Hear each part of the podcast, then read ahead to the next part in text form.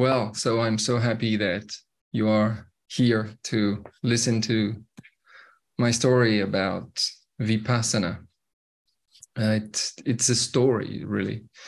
And I, every time I start to speak, I realize how much of a story I'm telling because this is only the only thing that we have. We we are telling stories. Yesterday, Linda was telling us stories about her work with horses, and and today I'm going to tell you the story, but something of something that happened uh, one month ago. So it's obviously a story. It's what I remember and and and and the way my mind has processed the story.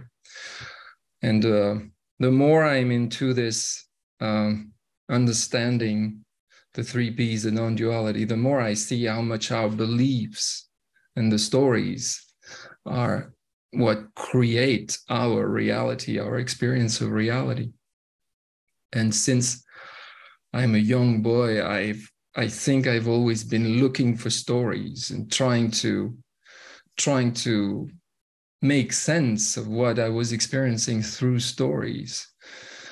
And my childhood was not, you know, I was not unhappy, but it was complicated. It was, I was a shy boy. Hey, Karina.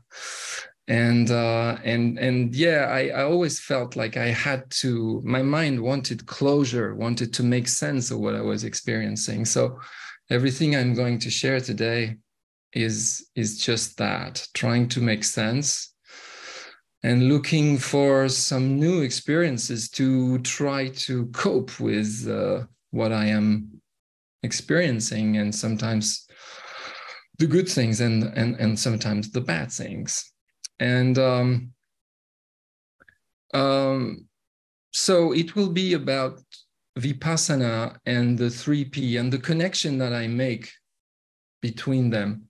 There are plenty of differences. It's completely different thing but but it's it's all about love some someone wrote me an email a beautiful email uh, this afternoon telling me that yeah it's it's it's all about love and and and as far as love is concerned it's i know i'm home so um I'm just going to say a little thing, a, a, little bit about the three P's. I know most of you they they they know perfectly what the three P's are, but uh, because some don't, and maybe I will put that uh, webinar on my podcast. Uh, I will explain a little bit what the three P's are. And the three P's, the origin of the three P's is a, a guy, a simple, ordinary guy uh, called Sydney Banks, who was a welder, a Scottish welder working in Canada. And he had an enlightening experience uh, back in the 70s and he realized something all of a sudden that completely changed his life and uh, from this time on he, he, just went on sharing his discoveries around uh, the building blocks of human psychology as he saw them. And if i can sum that up the building blocks are universal mind universal consciousness and universal thoughts. And it's also known as the inside out understanding. And what it means is just that our experience is not the exterior stuff that happen in our life. That's not what creates our experience. Those things are neutral. What creates our experience is what we think of what happens outside and that realization is very very deep and it links to spiritual traditions centuries ago and especially one that i like very much as well which is non-duality the, the, the concept of non-duality which means it's it's a it's from a sanskrit or a pali word i don't remember exactly uh, called advaita advaita vedanta. Advaita meaning non-dual not two it means that the universe, everything we experience, is just oneness. It's just one thing. The universe is infinite, and this is what we are. We are that. So, if this what we are, the three P say, we are not broken. We cannot be broken. Our deepest nature is peace, love, and wisdom. It's just that it's veiled because of that universal thoughts that we have, which is a great creative power. But this great creative power, we can turn it against ourselves and, and make us make ourselves miserable because of that. But when we see that our experience is just our thoughts, it's not as simple as that. Of course, it goes far deeper, but let's let's stick to that idea of just our thoughts are creating our reality. If we can see that if it permeates inside at the level of the heart uh, it's a paradigm shift. It will change the way we experience life. I came across the principles just a few years ago. Uh, I, i've already told the story of uh, me having a psychedelic, a psychedelic experience back in 2018. I had two. The first one was on mushroom, and the second was uh, on LSD. And the dose of LSD was enough for me to have a sort of what they what they call a godlike experience. I mean, my ego just disappeared completely during the experience. So within those two experiences, I realized that there was more to my daily consciousness. So I, after the experiences, I was really looking at, you know, what can I, what kind of intellectual food I can find to sort of support what I had experienced. And that's when I discovered the principles and uh, and I not only discovered the principles, but I discovered a community of people sharing the principles. And what struck me really that those people were shining. And they were shining with the sharing of something that was very deep, that related really very much to my to my own intuitions. And I thought, I am home this is the place I was looking for for so long as a seeker. I got lost so many times in my search, you know, but it really felt like it was home. And uh, the question that I used to ask myself about why am I me turned into who am I? And the who am I became really the the major goal of my of my search from that point, point on. So I read many books. I participated many webinars and many. I attended many courses because, and and and it was like I couldn't get you know I couldn't get enough. I I always wanted more. I had some kind of craving because it looked so wow incredible, and. Um, there was only one thing that was strange, and that doesn't didn't seem to fit. It was that everything in my life really started to thrive again. My relationship with my family, my relationship with my my kids and and and my in my job everything seemed to really something change and i and i was amazed by that but something changed in another way. It was my relationship, my intimate relationship, where I struggled and more and more. And, and the strange thing is that my wife was having the same experience as I had. You know, we, we were together in this, in this search, in this quest. And it seemed like at the very moment we were finding home, we were like shifting away from each other. And the way that it uh, manifests manifested in my life was at the level of the body. There was something within the body that was not aligned with with the the my new story my new beliefs my my my my vision of what the truth the, the, the and the truth of who i really was. And so I kept on searching, and my wife did twice a Vipassana retreat. And at some point, again, because she was a trailblazer and I was following and I was having her back, and she was always searching for more because she had an history of depression and was looking, really looking. And people who are searching, they become your your teachers, your masters. And she was a little bit of my Zen master. And uh, I I decided to do it, to do the Vipassana retreat, because what she told me about that Vipassana thing was really interesting and related to the body. So I uh, I applied. I was drawn by sort because uh, so many people want to go there. They they don't have enough room. So even if they do, uh, I guess two retreats a month, two 10 day retreats a month. It's in the middle of France. So now I'm gonna just give you a short idea of what Vipassana is. I'm gonna check if I'm not forgetting anything.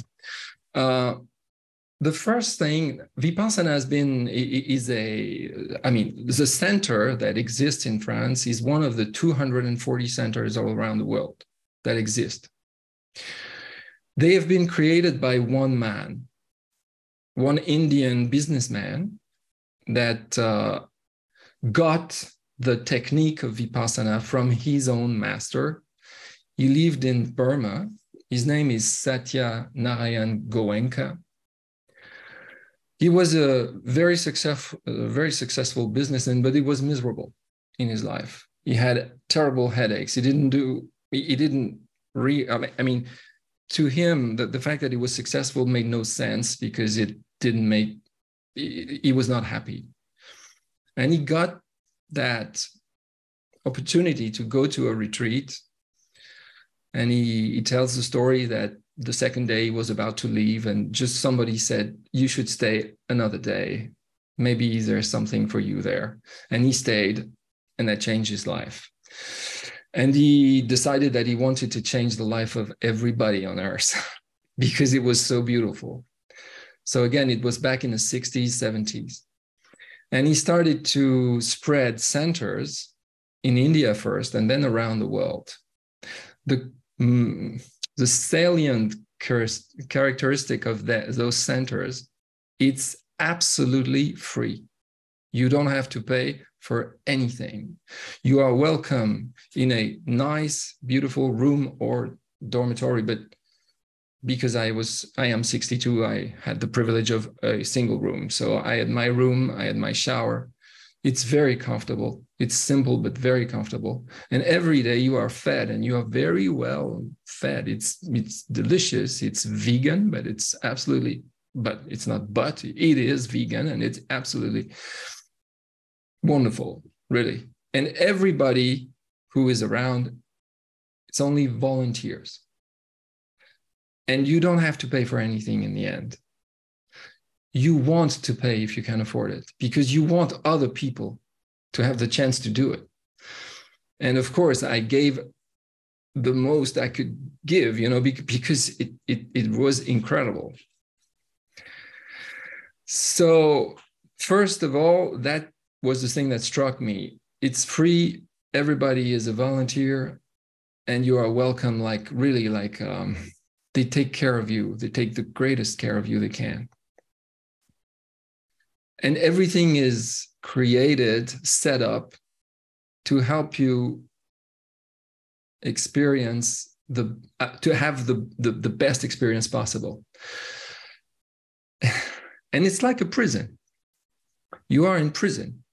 They take everything they don't take. You give them voluntarily of course but you don't have no phone, you don't have no computer, you don't have no book, you cannot write anything down, nothing. You have, of course, no TV, no radio, no contact with the exterior world, nothing. And you don't, uh, you're not allowed to talk to each other, and you're not allowed to have eye contact with each other. Again, when I say not allowed, it's just a recommendation. They say if you want to have the best experience, do that.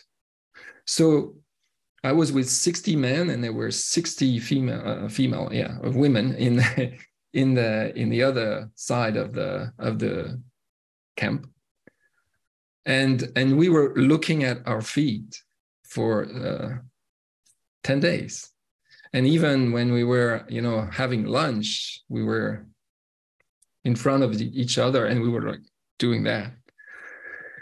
For some that was terrible. For me it was not difficult because of my history personal history but but i i have shared in my podcast that it really started when the silence started and i realized the noise in my head and the mind that was great the cats are gone.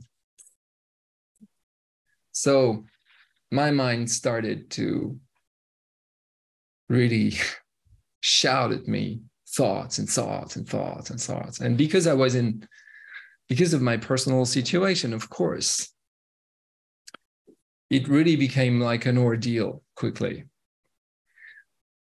and um, the thing that they that you are there to learn is just a technique and Goenka, every evening, we listen to the voice of Goenka. He died uh, back in 2014, I guess. But all you hear there are recordings of Goenka. And every evening, you have one hour of Goenka talking about the technique and telling us, giving us some food for the intellect.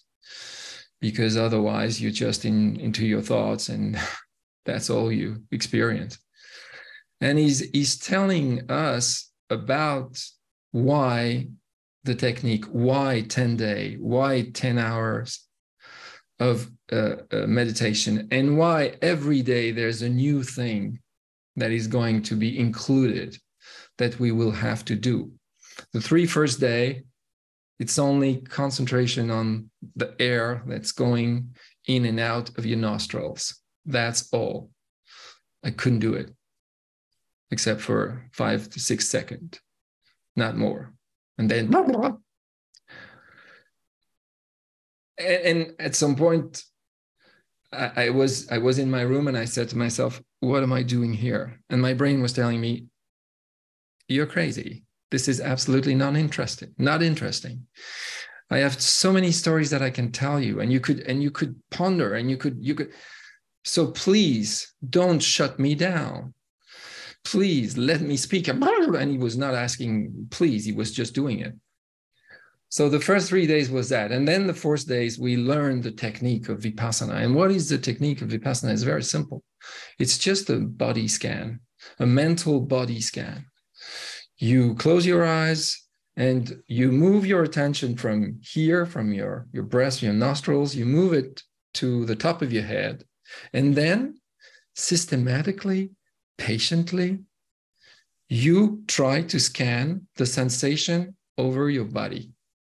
Because the theory behind that is that what we are, what the mind matter phenomena we are, is just subatomic particles vibrating.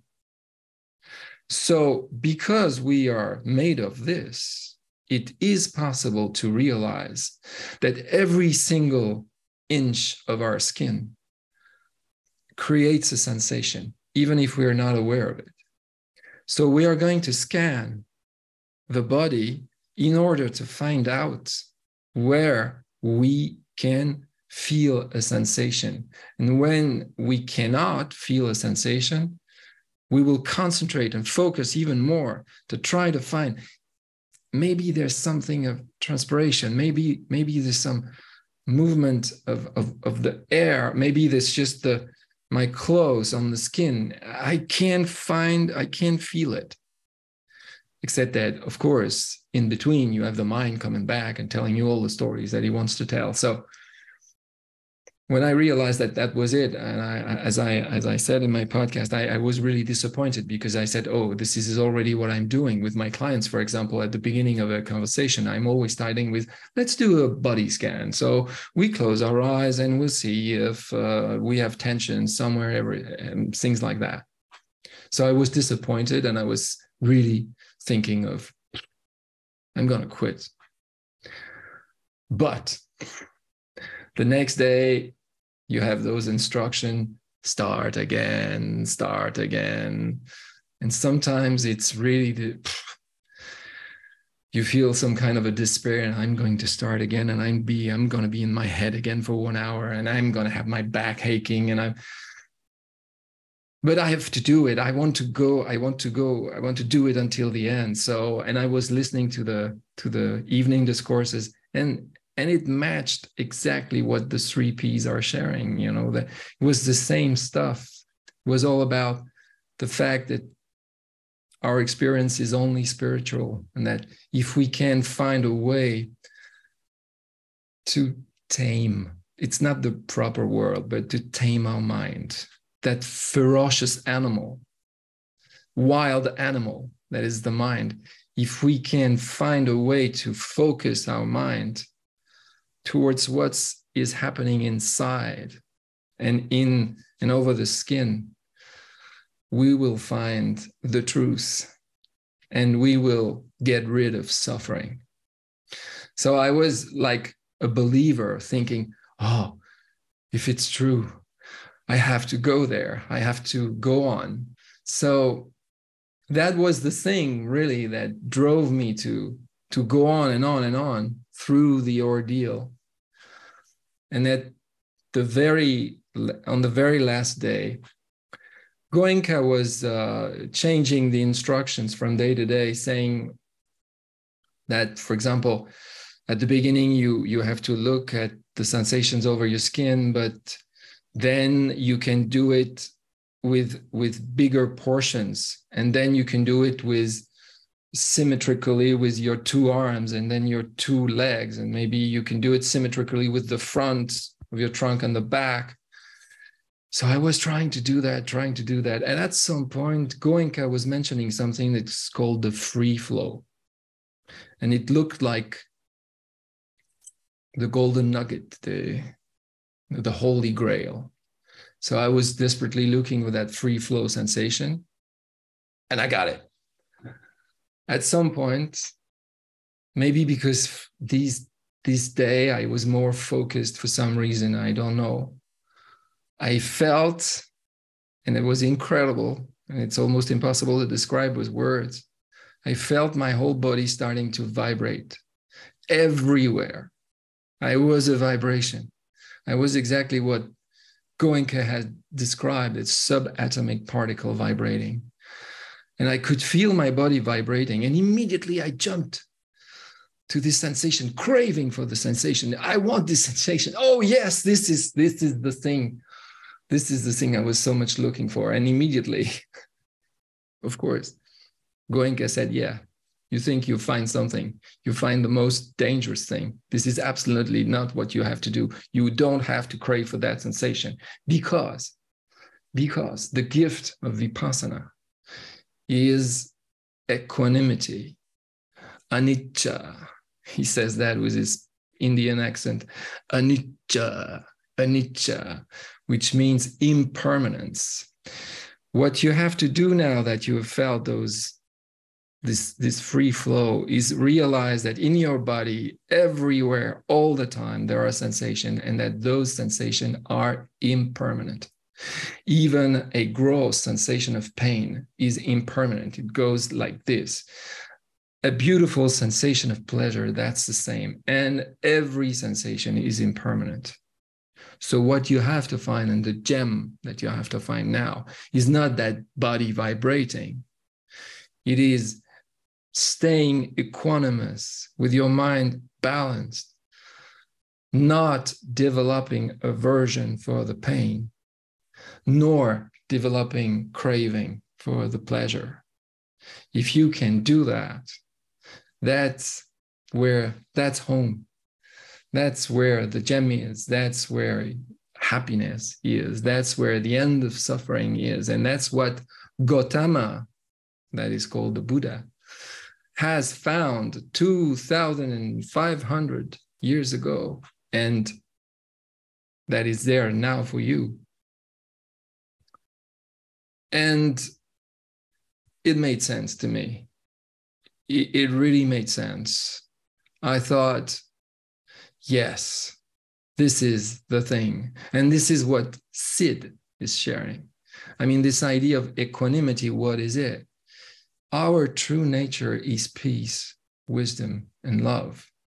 And in that place of equanimity, considering that everything that happens to me creates a sensation, and that's all, and that I don't have to label the sensation pain or the sensation pleasure.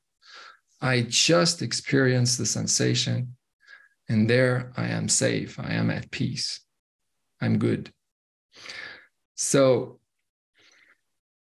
after that, I, have been pondering on what Goenka is sharing about because because behind Vipassana there is of course Buddhist stuff, I would say. But Goenka insists in the fact that if you don't want it, you don't take it. All you have to take back is the technique. If you don't want the Buddhist thing, the, the, the tradition thing, you don't take it. If it's not for you, take it out. But I've been listening closely, and I have found also building blocks of human psychology in what he shared. It was said in a different way. For example, consciousness is described as six different consciousness. We have consciousness of taste, of feel, uh, of, of um, touch, of uh, smell, of hearing, and uh, I forgot one, and and and thought. Also, we have consciousness of thought, and that's neutral. And then there are four levels in the brain. First level is you are conscious conscious of something happening outside or inside if it's a thought.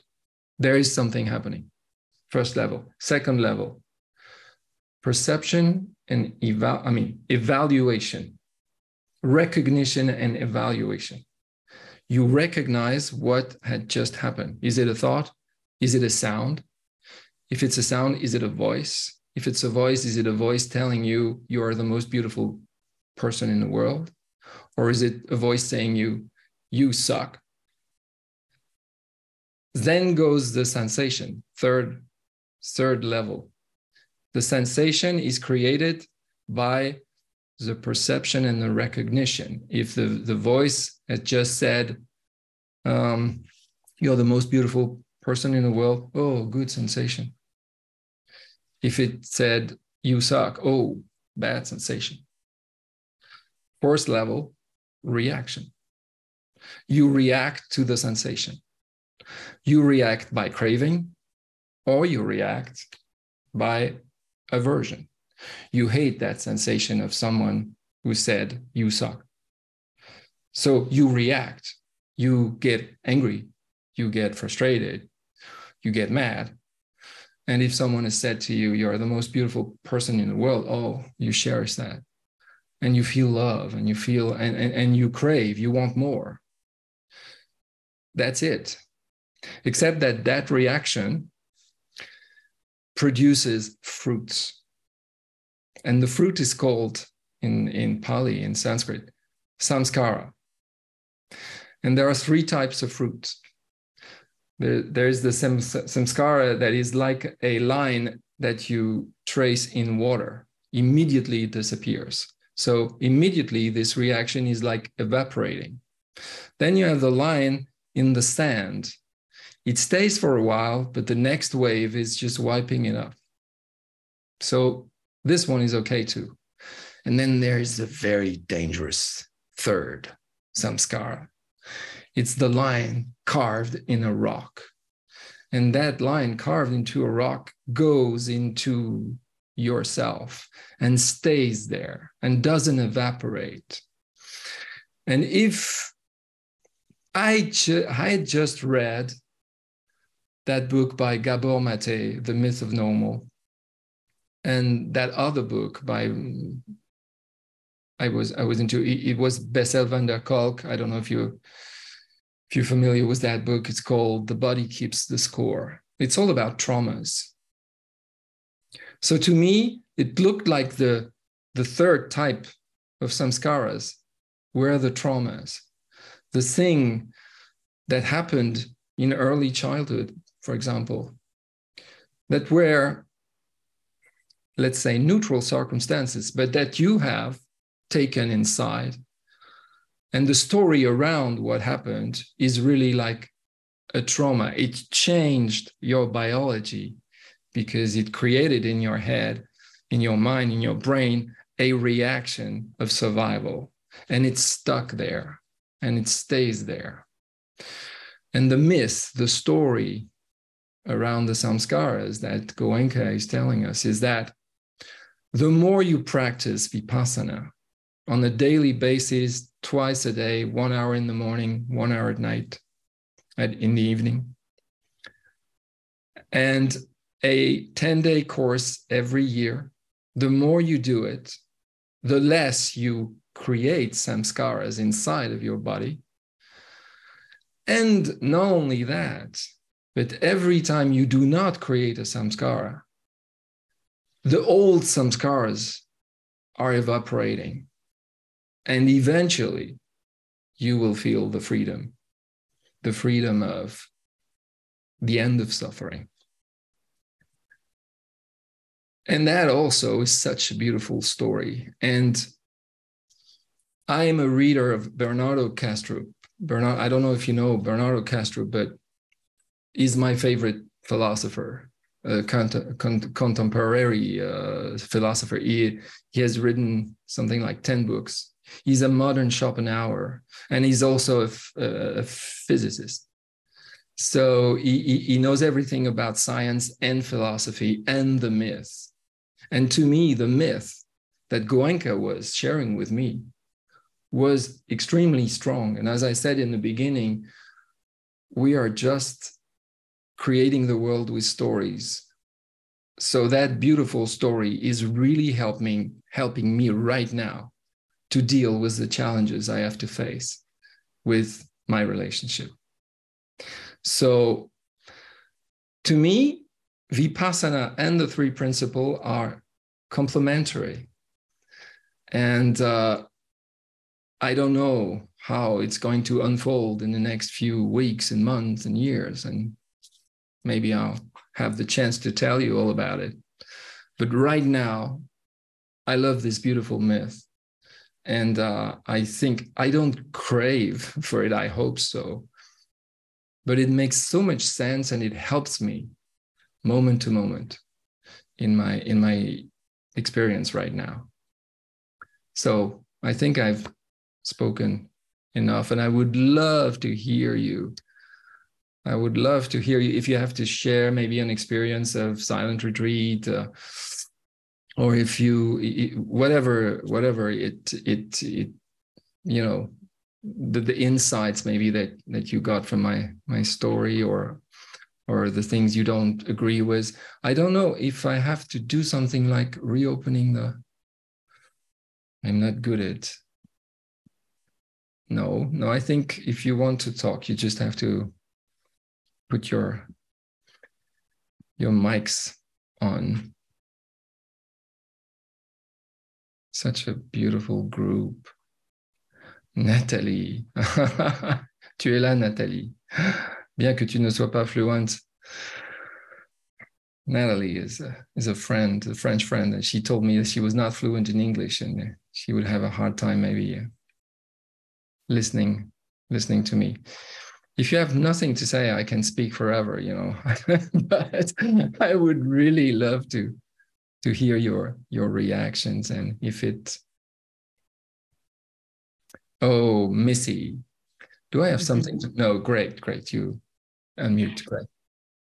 Yeah, I just wanted to say thank you so much. This has just been beautiful. It reminds me, I'm reading two books right now um, a Rupert Spira, Spira book, and I'm reading uh, one that's called The Complete Book of Awakening. And both are Advaita Vedanta, non dual, and uh, everything you you talked about. Uh, the thing that really stood out to me that i just loved is is talking about how every all we are are these particles of sensory little pieces of energy flowing. Like that's all there is. And it's just this one beautiful energy dancing. And I'm just I'm I'm very jealous that you had that 10 day uh, retreat. It sounds heavenly. My mind, of course, was spinning like, how does he get to do that? Like, how would I do that with three kids and a job? And, then, and then I realized, oh, isn't that so funny that that's, of course, what a mind is going to do. Mm-hmm. And I think that's all the more reason to go to a 10 day silent retreat. So I just, I feel very peaceful in your presence and I feel even more peaceful having just been able to be part of this beautiful experience. So thank you. Thank you. Thank you, Missy. Yeah.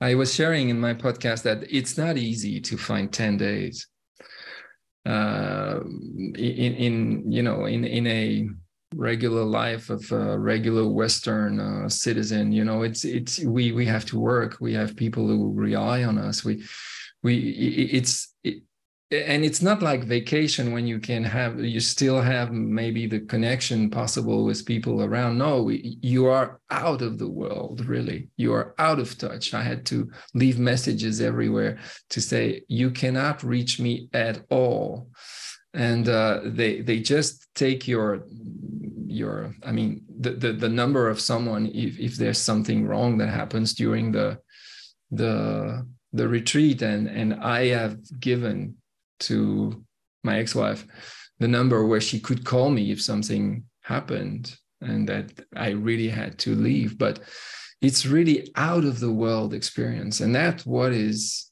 so powerful also because sometimes you know you you you feel of experiences like like base jump or whatever like like incredible experiences but that one really to me was the the big challenge the big the big thing. It's it's one of a kind. And uh, i realized when i was in the middle of it even if i was struggling struggling really with my mind the privilege incredible privilege that it does exist and that it's possible to do that and that some people are dedicated to help the other to have this experience this this really is moving. I, I, I felt like I was moved because it's so rare. There's no money there. There's no interest. Just pure desire for sharing something that did you good. And and and and I felt at the end of it that I wanted to to help. I wanted to be back for another retreat. And the next time maybe i will be on service because you can do that. You can you can be in the kitchen or you can be in the garden or you can be you know wherever clean stuff. And and it makes total sense to be there help and meditate at the same time. That's what my wife did this time because it was the third time she was there. And uh and that's that's yeah that's it. That's just an incredible experience. So I, I, now I say to to my friends and to people around, if you feel the call, because you must feel the call, you, it must make sense for you to put that at the top of your priorities at some point, and you have no idea why this happens or not. But if you reach this idea of a priority of doing such a retreat, do it. Wow. Do it. Because you will meet yourself. You you will meet who you really are. It's not easy at the beginning especially. It's it, it really can make you a little bit crazy and and but in the end wow really and there's no drug there's no you know it's, it's really you and your mind what you what you really are. So yes any anyone among you can find the time or the opportunity to do it. I guess it's going to be very very valuable. To me it was as valuable as uh, as the birth of my kids and my uh, lsd trip the, the these are the really it, it's maybe too early to say that because it's very close in time this this retreat but to me the yeah these are the moments of my life lindsay um my question's quite a funny one. Um, I'm just curious. Did you have the sense that everybody had this ex- kind of had this experience as you did? That doesn't even make sense. I mean, so everybody was there, obviously not in not being able to communicate by looking or speaking. I don't know whether that changed at any point, like at the end, or maybe not, never, you know, maybe it didn't. But I was just, you know, from on a purely cellular, you know, um, I mean, I'm not a scientist at all, but atomic level or whatever you mentioned. Um, did, did you did you sense the stage that other people were at in terms of them fight, almost like fighting with their minds and then yeah because i mean it's sounding very cathartic as in it sounds like you kind of came through i'm not quite sure which day it was but there was a it sounds like there was a shift and that yeah. a peacefulness and also when you described you know this blissful state when um i'm sorry i can't remember how you said it i was just i don't remember um, either you know? um, um but you know where your body was tingling all over i think yeah, that's yeah, how you yeah. the free flow yeah. what, they call it, the free flow yeah. yeah i mean i feel like it's a bit it's just a nosy question i'm just curious to know not at all if you no, had no. a sense that other people were going through the, uh, you know having a similar reaction as you did on the last day at some point you suddenly uh, are allowed to speak with the others hmm.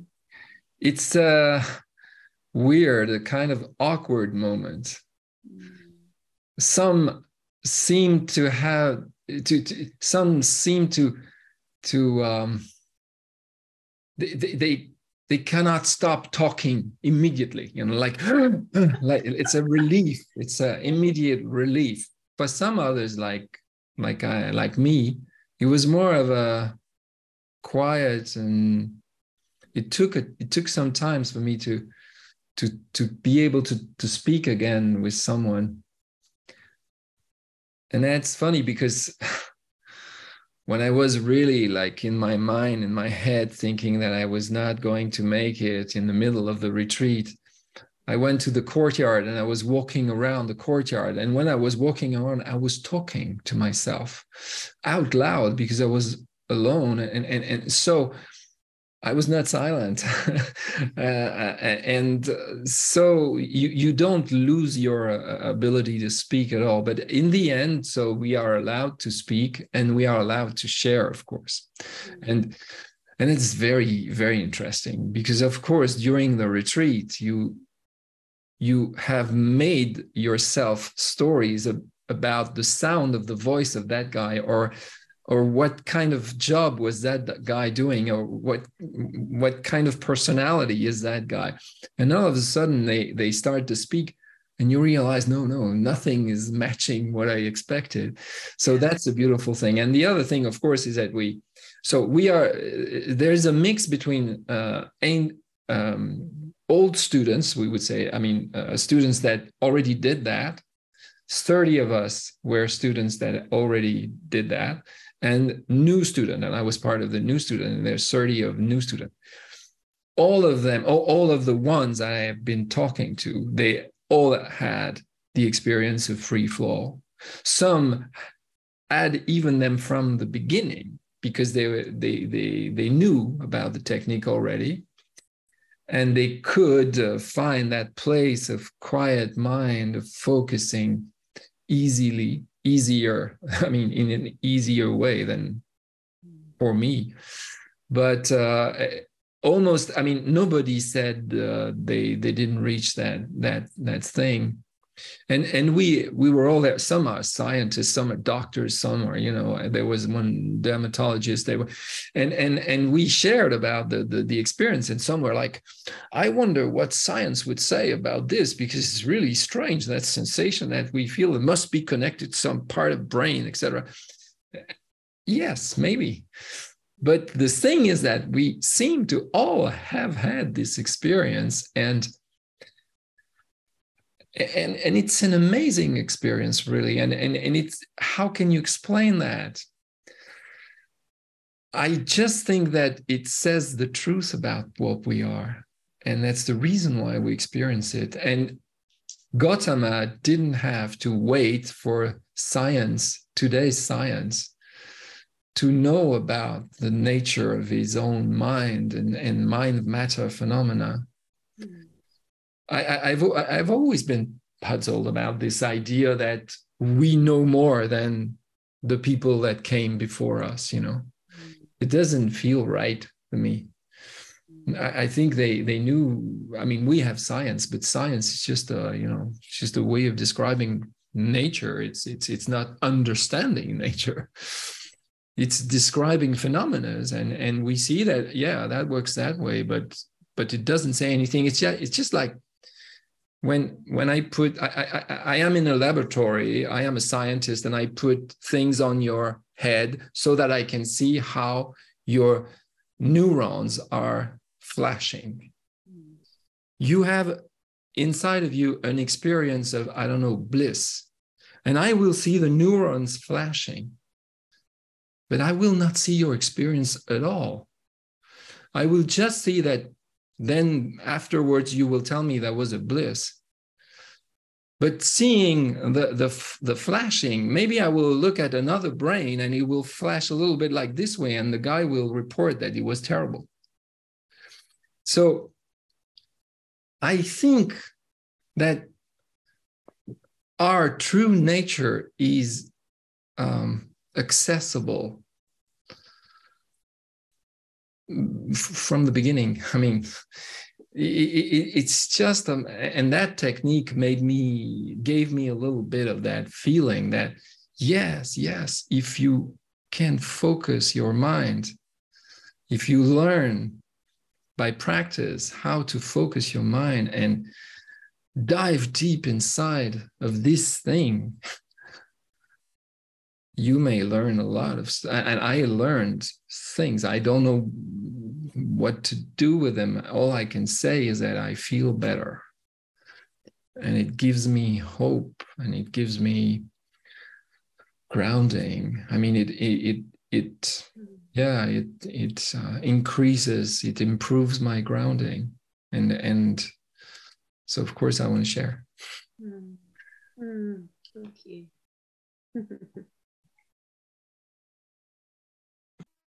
oh danielle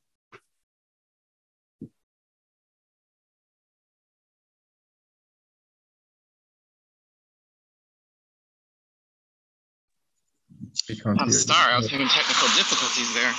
Um, can you guys hear me or is it too loud because I'm yes, outside? Yes, we can hear you. We love you to okay, be in the car. well, I'm not in the car. I'm actually walking. I'm walking towards oh, you're walking. House. All right. All right. Yeah. Um, well, thank you, Liv. This was very insightful. This was just beautiful. So, one thing that I'm noticing is that I wasn't aware that silence is like a whole language. And I would have never realized that. So I've thought about in my life the times where I had to be in silence for long periods of time. Or even, you know, when you're with somebody and you're spending time with them and you guys don't even have to talk, you're just sitting in silence. And it's like you're communicating, but no one's saying anything. um, that's always, I've always wondered about that. And with what you're describing that you experience there, yeah, that just sounds like a whole, whole new language, a whole different world. And um, I love it. I definitely want to um, explore that more. I'm like Missy, same thing. I'm like, oh my gosh, 10 days and you know, no phone. What if, you know, what if there's an emergency? What if it's this? what if it's that? But so you're right. The, the mind and the ego instantly goes to that. But, um, and it's even funny because I've seen some of Rumi's quotes, and Rumi made some beautiful quotes about silence and how there's a vast fullness and uh, when he's silent, there's or when you're silent, there's thunder inside of you. You know, some of our greatest insights happen when we're silent. Yeah. You know, so um, so yeah, thank you. This this was great today. So you're welcome. I appreciate it. well, the, the the one thing that I realized also when I was in silence that it was maybe the first time in my life for decades, maybe even forever, that there was no music in my life. And music is really part of my life. I'm listening to music all the time. When I work, I'm listening to music. When I not when I meditate, because because I was taught that I should not get distracted by music. So I don't put music when I meditate at home now. But but is it, it was part of the shock at the at the beginning that oh my god there's no music and i all the music that was left was the music in my head but there was no room for the music in my head because of my thoughts and uh and, and yeah yeah the, the experience of silence appears to be really rare in our in our lives. And and you're right this is something that has to be experienced really. It, it, it's a challenging but very beautiful place in the long run, I guess. And now I have a completely, I think, a completely different approach of silence because otherwise I would have been meditating with music like I used to in the past when I started to try meditation and realized that it didn't do very much for me. You know, I was on an app, it was guided meditation. I was trying to close my eyes and do what was said, but I was in my mind and I thought, is it meditation? No, meditation is not that. Meditation is to have two level of consciousness at the same time and realizing that you can, you know, you can back up in a situation. That's meditation. I'm very proud that I found that. Except that no, meditation is something else. Karina, Hello, hello. Thank you so much for. Oh, thank you to be there. Experiences to support me. Amazing experience. Um, and just um, going off what um, uh, Danielle just said, um, silence being different language, I love that. But I also got like, well, what if silence isn't silence?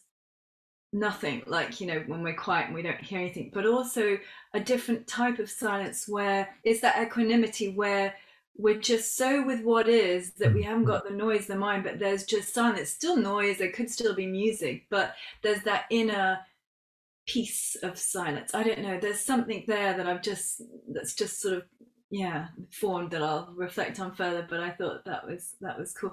But i wanted to just ask you a bit more about equanimity because when we spoke um, earlier about about your experience i kind of sort of thought oh yeah equanimity is more like neutral.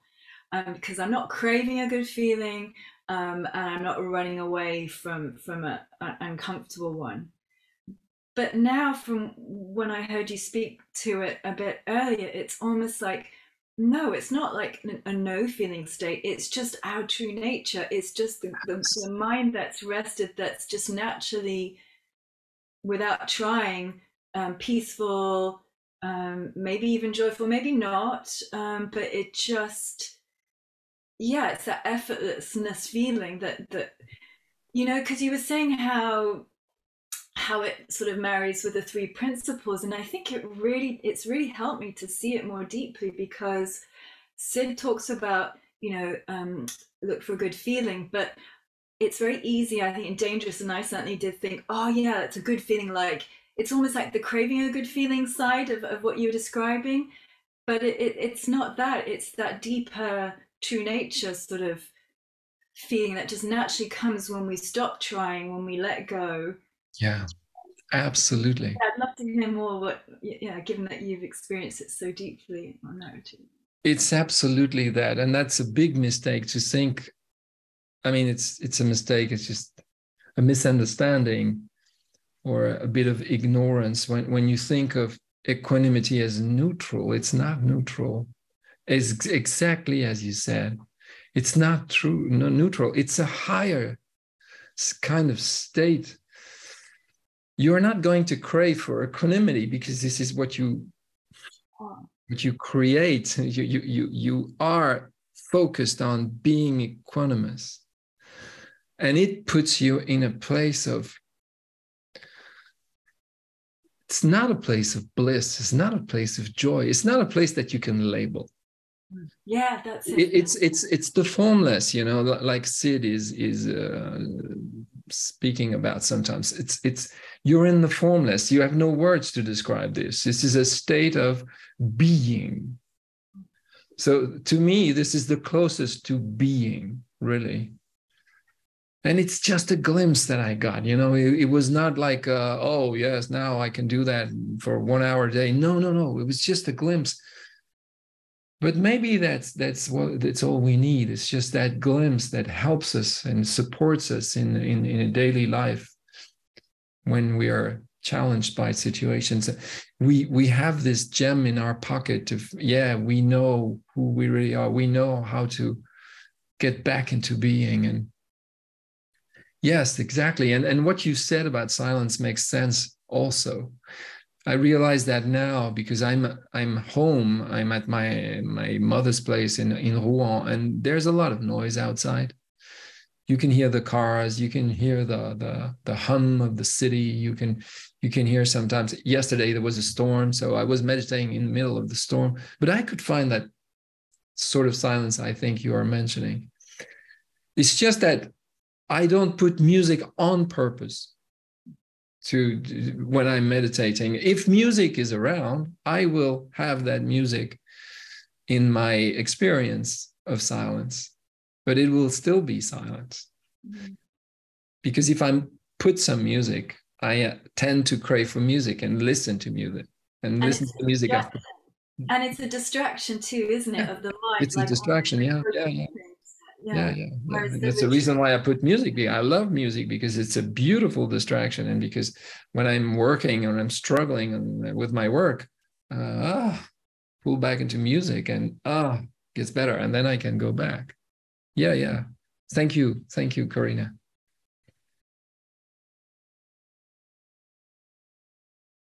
anyone?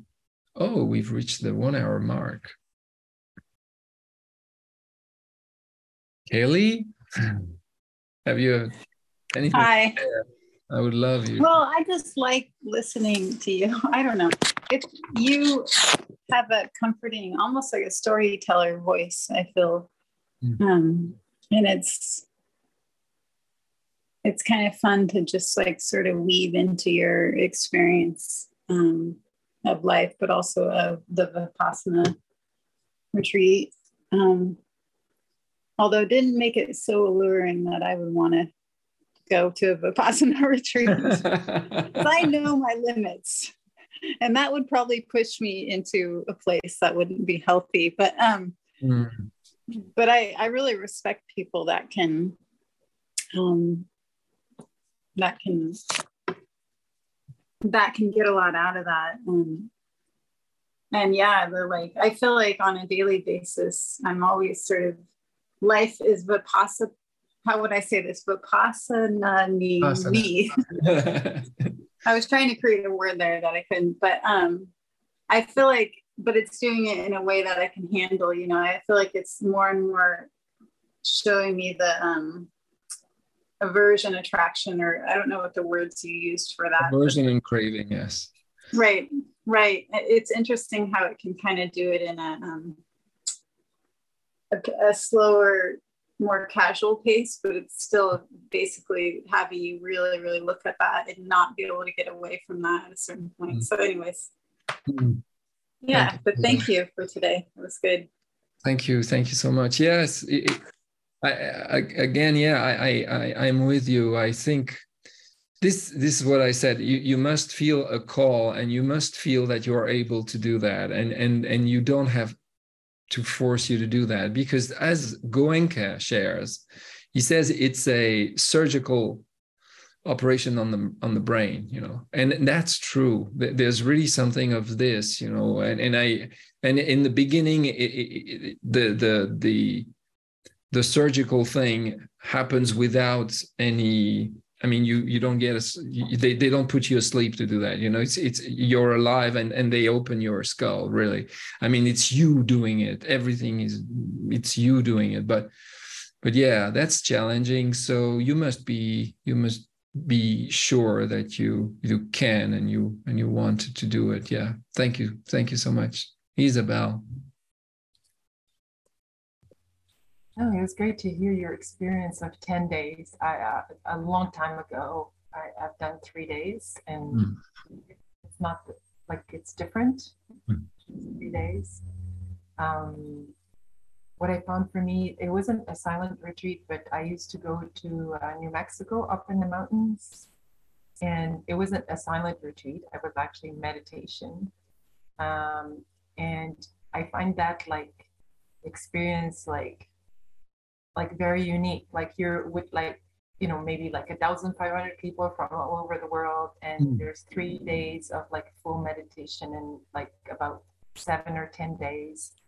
And some years, uh, I always um, try to bring my son with me, and I found like it just helped me also as a mother to detach, like you know, like because he was like, you know, you you learn to like the first year all of a sudden like you know, it did like I couldn't find them at supper time. And like it was starting to get dark. So I started to cry and like panic. And I'm like, I don't know where he is.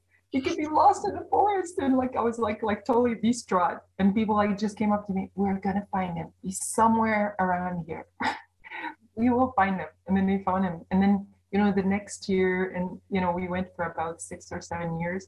And then like one year he said, Mom, I don't want want my tent. I want my separate tent. and then, you know, I want my tent to be far away from your tent. Mm. And I said, well, as long as I know where your tent is, I don't need to know what you're doing. So sometimes, you know, we stayed up all night, like with other people, like, you know, doing like being free, being free. So it's like, it just, you get to experience life in a totally like different way. Yeah. Just like, just like your silent retreat. Like, yeah. it's just like, and no phones. Like when I had to tell, like I just couldn't relate to that because I had to tell my mom, "You will not be able to reach me." What do you mean I won't be able to reach you? You gotta phone me. I gotta make sure you're said, Mom, we're gonna be up in the mountains. There's no reception unless it's emergency. You know, like I will call you, but you won't be able to reach me. Like it was really like distraughting for some people, like in my family. So it's like just interesting to observe all of that and I really enjoyed like hearing.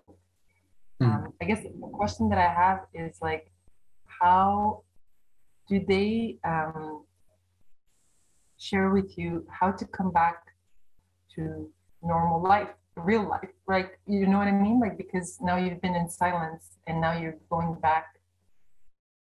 Yes. like, how do you approach that? Because I know that's something even when we were in Mexico that they would kind of talk about like how do you go back? Like how do you integrate back into you know?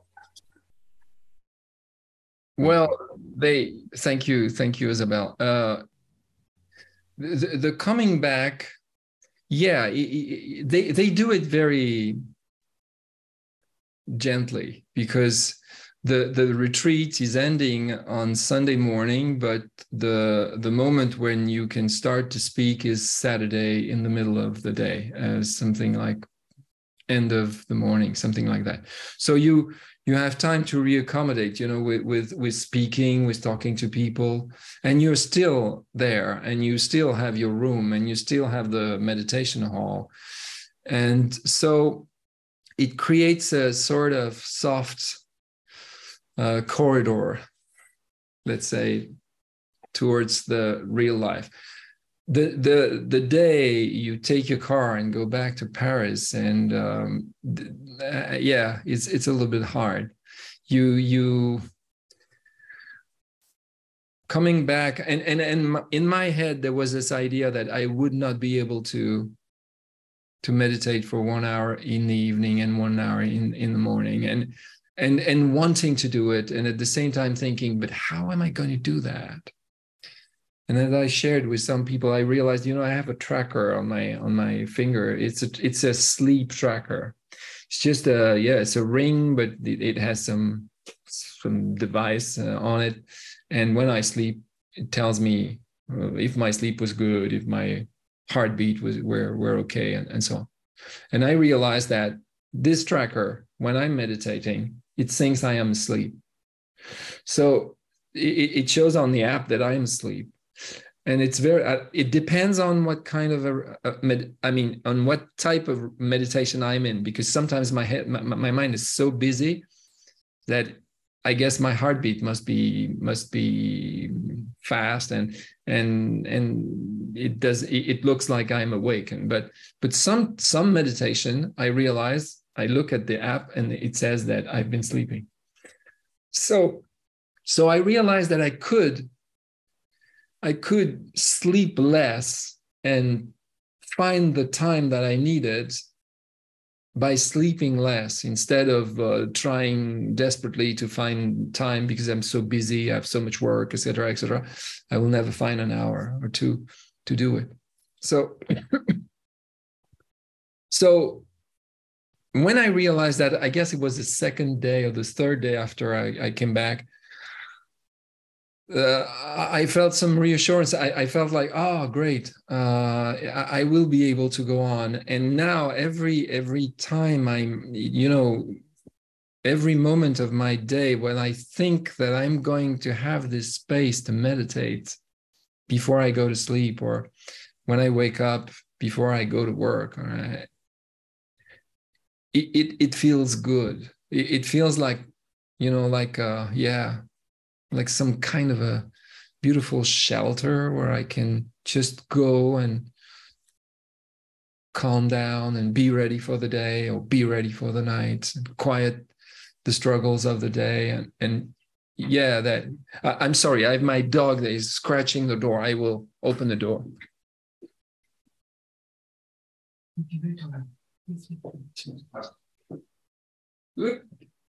here she comes my Zen master.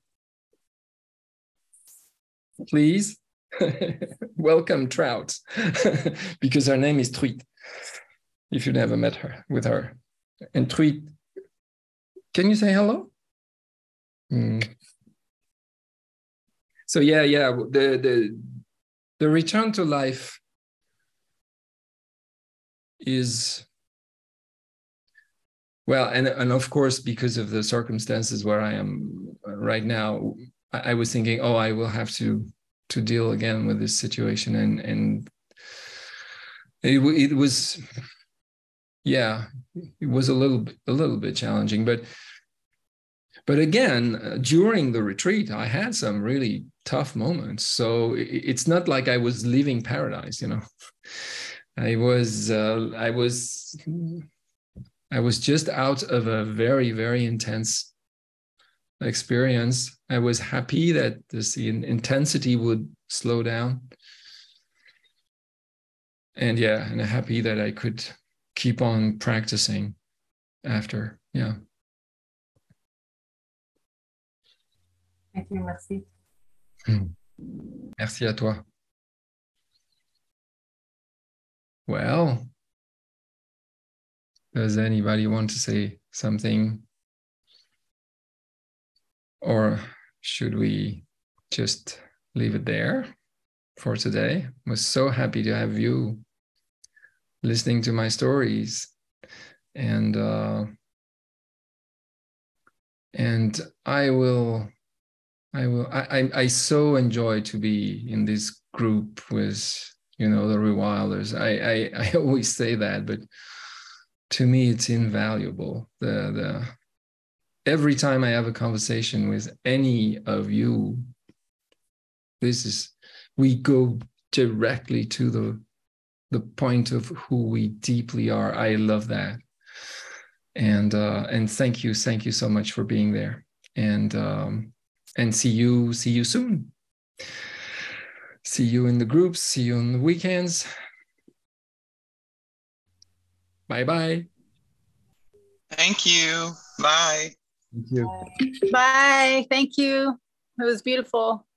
Bye.